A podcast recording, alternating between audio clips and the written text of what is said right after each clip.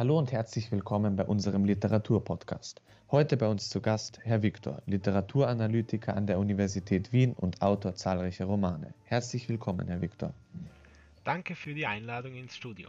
Ich freue mich, heute dabei sein zu dürfen. Herr Viktor, würden Sie uns kurz etwas über sich und Ihren beruflichen Werdegang erzählen? Sehr gerne. Mein Interesse für die Literatur und ihre Auswirkungen auf praktisch unsere gesamte Zeitgeschichte begann bereits in meinen jungen Jahren, als mein Vater mir meinen ersten Roman von Rainer Maria Rilke schenkte.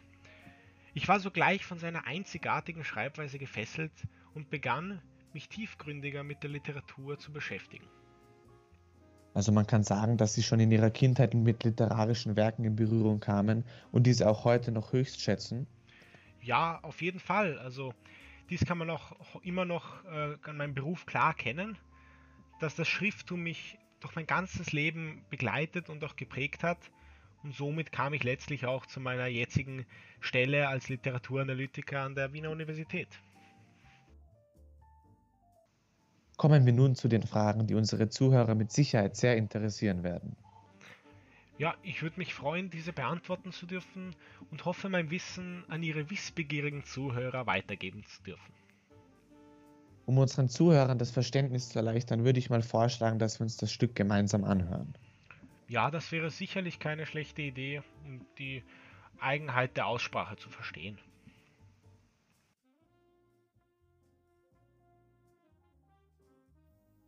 Es sang vor langen Jahren wohl auch die Nachtigall. Das war wohl süßer Schall, da wir zusammen waren. Ich sing und kann nicht weinen und spinne so allein den Faden klar und rein, solang der Mond wird scheinen. Als wir zusammen waren, da sang die Nachtigall. Nun mahnet mich ihr Schall, dass du von mir gefahren. So oft der Mond mag scheinen, denk ich wohl dein allein. Mein Herz ist klar und rein, Gott wolle uns vereinen. Seit du von mir gefahren, singt stets die Nachtigall. Ich denk bei ihrem Schall, wie wir zusammen waren. Gott wolle uns vereinen. Hier spinn ich so allein. Der Mond scheint klar und rein. Ich sing und möchte weinen. Ja, nachdem wir uns nun das Gedicht angehört haben, wäre es für die Zuhörer sicherlich interessant zu erfahren, dass es sich bei diesem Werk Britanos um ein romantisches Gedicht aus dem 19. Jahrhundert, genauer genommen aus dem Jahr 1802, handelt. Die romantischen Aspekte werden dabei durch vielfältige Motive hervorgebracht. Beispielsweise gilt der Mond als Symbol für die Romantik und Sehnsucht. Auch die Gefühle des lyrischen Ichs, welches durch den gesamten Text hindurch präsent sind, stehen im Mittelpunkt. Und welche Gefühle kann der Leser sich während dem Lesen erwarten? Naja, das könnte in diesem Gedicht eine Vielzahl an Gefühlen umfassen, so wie beispielsweise hauptsächlich die Liebe, die Sehnsucht und das Verlangen. Und wie könnte man die Gesamtsituation im Werk deuten und birgt es irgendwelche versteckten Eigenheiten? Na, das, das Gedicht handelt hauptsächlich von einer einsamen Spinnerin, die Sehnsucht nach ihrer verlorenen Liebe hat. Es repräsentiert ein typisches Gedicht aus der literarischen Epoche der Romantik. Es es besteht aus sechs Strophen mit je vier Versen in Form von umarmenden Reimen. Tut mir leid, dass ich Sie an dieser Stelle kurz unterbrechen muss, aber es wäre sicherlich nicht schlecht, unseren Zuhörern zu erklären, was denn ein umarmender Reim genau ist. Naja, um das kurz zusammenzufassen, ein umarmender Reim besteht in der Regel aus zwei separaten Reimpaaren, welche einander am Anfang und am Ende einer Strophe ergänzen. Diese umschließen sozusagen den mittleren Teil der Strophe. Also bei Reimwörtern der ungeraden Strophen beinhalten diese A-Vokale, während die geraden Strophen alle EI-Vokale haben. Diese werden dabei miteinander verbunden. So könnte man das kurz erklären. Also das bedeutet dann einfach formuliert, dass sich nicht jeder Vers mit dem davorigen reimt, sondern nur die, die solch ein Reimpaar bilden. Ja, genau. Also so ein Reimpaar umfasst dann eine Strophe, wobei sich nur der Anfangsvers mit dem Endvers reimt. Tut mir leid, dass ich muss jetzt kurz unterbrechen.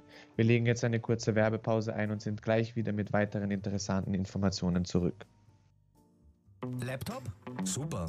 Spazieren gehen? Super. Mit dem Laptop spazieren gehen? Manche Dinge passen einfach nicht zusammen. Du suchst einen Job, der zu dir passt? Wir haben. Finde jetzt den passenden aus über 12.000 Jobs auf Willhaben. Willhaben. Deine Jobs in Österreich. Willkommen zurück zu unserem Podcast. Nach einer kleinen Unterbrechung, um unser Gespräch mit unserem Gast Herrn Viktor fortzusetzen, fahren wir nun mit unserem Thema fort. Könnten Sie uns etwas über den beruflichen Werdegang Clemens Brentanus erzählen? Ja. Clemens Brentano wurde bekannterweise am 9. September 1778 als Sohn eines Frankfurter Kaufmanns in Ehrenbreitstein in der Nähe von Koblenz geboren. Nach seinem Studium der Kameralwissenschaft und Medizin heiratete er im Jahr 1803 die deutsche Schriftstellerin Sophie Mereux. Durch diese Ehe wurde seine Liebe zur Literatur und zum Schrifttum nur noch stärker. Seine Schulzeit verbrachte Brentano auf dem Komblenzler Jesuitengymnasium vom Jahre 1787 bis 1790 und dem Philanthropien in Mannheim von 1791 bis 1793. Nach der Schule besuchte er verschiedene Universitäten in Bonn, Halle, Jena und Göttingen und studierte dort Bergwissenschaft, Medizin und Philosophie. Doch sein Studium schloss er leider nie ab. Mit dem Tod seiner Mutter und seines Vaters fiel ihm ein beträchtliches Erbe zu, das ihn größtenteils unabhängig machte. In dem frühromantischen Zentrum Jena begegnete er dann schließlich vielen bekannten Personen, darunter Johann Gottlieb Fichte, Friedrich Wilhelm Joseph von Schellingen, den Brüdern August Wilhelm und Friedrich Schlegel, Ludwig Tieck und Ernst August Friedrich Klingemann. Dieser soziale Kreis beeinflusste seine Entwicklung und er begann letztendlich als freischaffender Dichter tätig zu werden. Im Verlauf seiner Karriere schrieb Brentano viele verschiedene berühmte Märchen, Epen und Lyriken unter anderem das Spinnerin-Nachtlied, des Knaben Wunderhorn und die Märchen vom Rhein. Letztlich verstarb dieser große Dichter am 28. Juli 1872 im Alter von 62 Jahren in Aschaffenburg. Das waren jetzt sehr viele Informationen. Falls Sie nun als Zuhörer mehr über dieses Thema erfahren wollen, können Sie unsere Website aufsuchen. Vielen Dank nochmal an Sie, Herr Viktor, dass Sie heute bei uns dabei waren. Vielen Dank, dass ich dabei sein durfte. Vielen Dank fürs Zuhören und bis zum nächsten Mal bei einem weiteren Podcast hier bei uns im Studio. Ich wünsche Ihnen noch einen angenehmen Tag.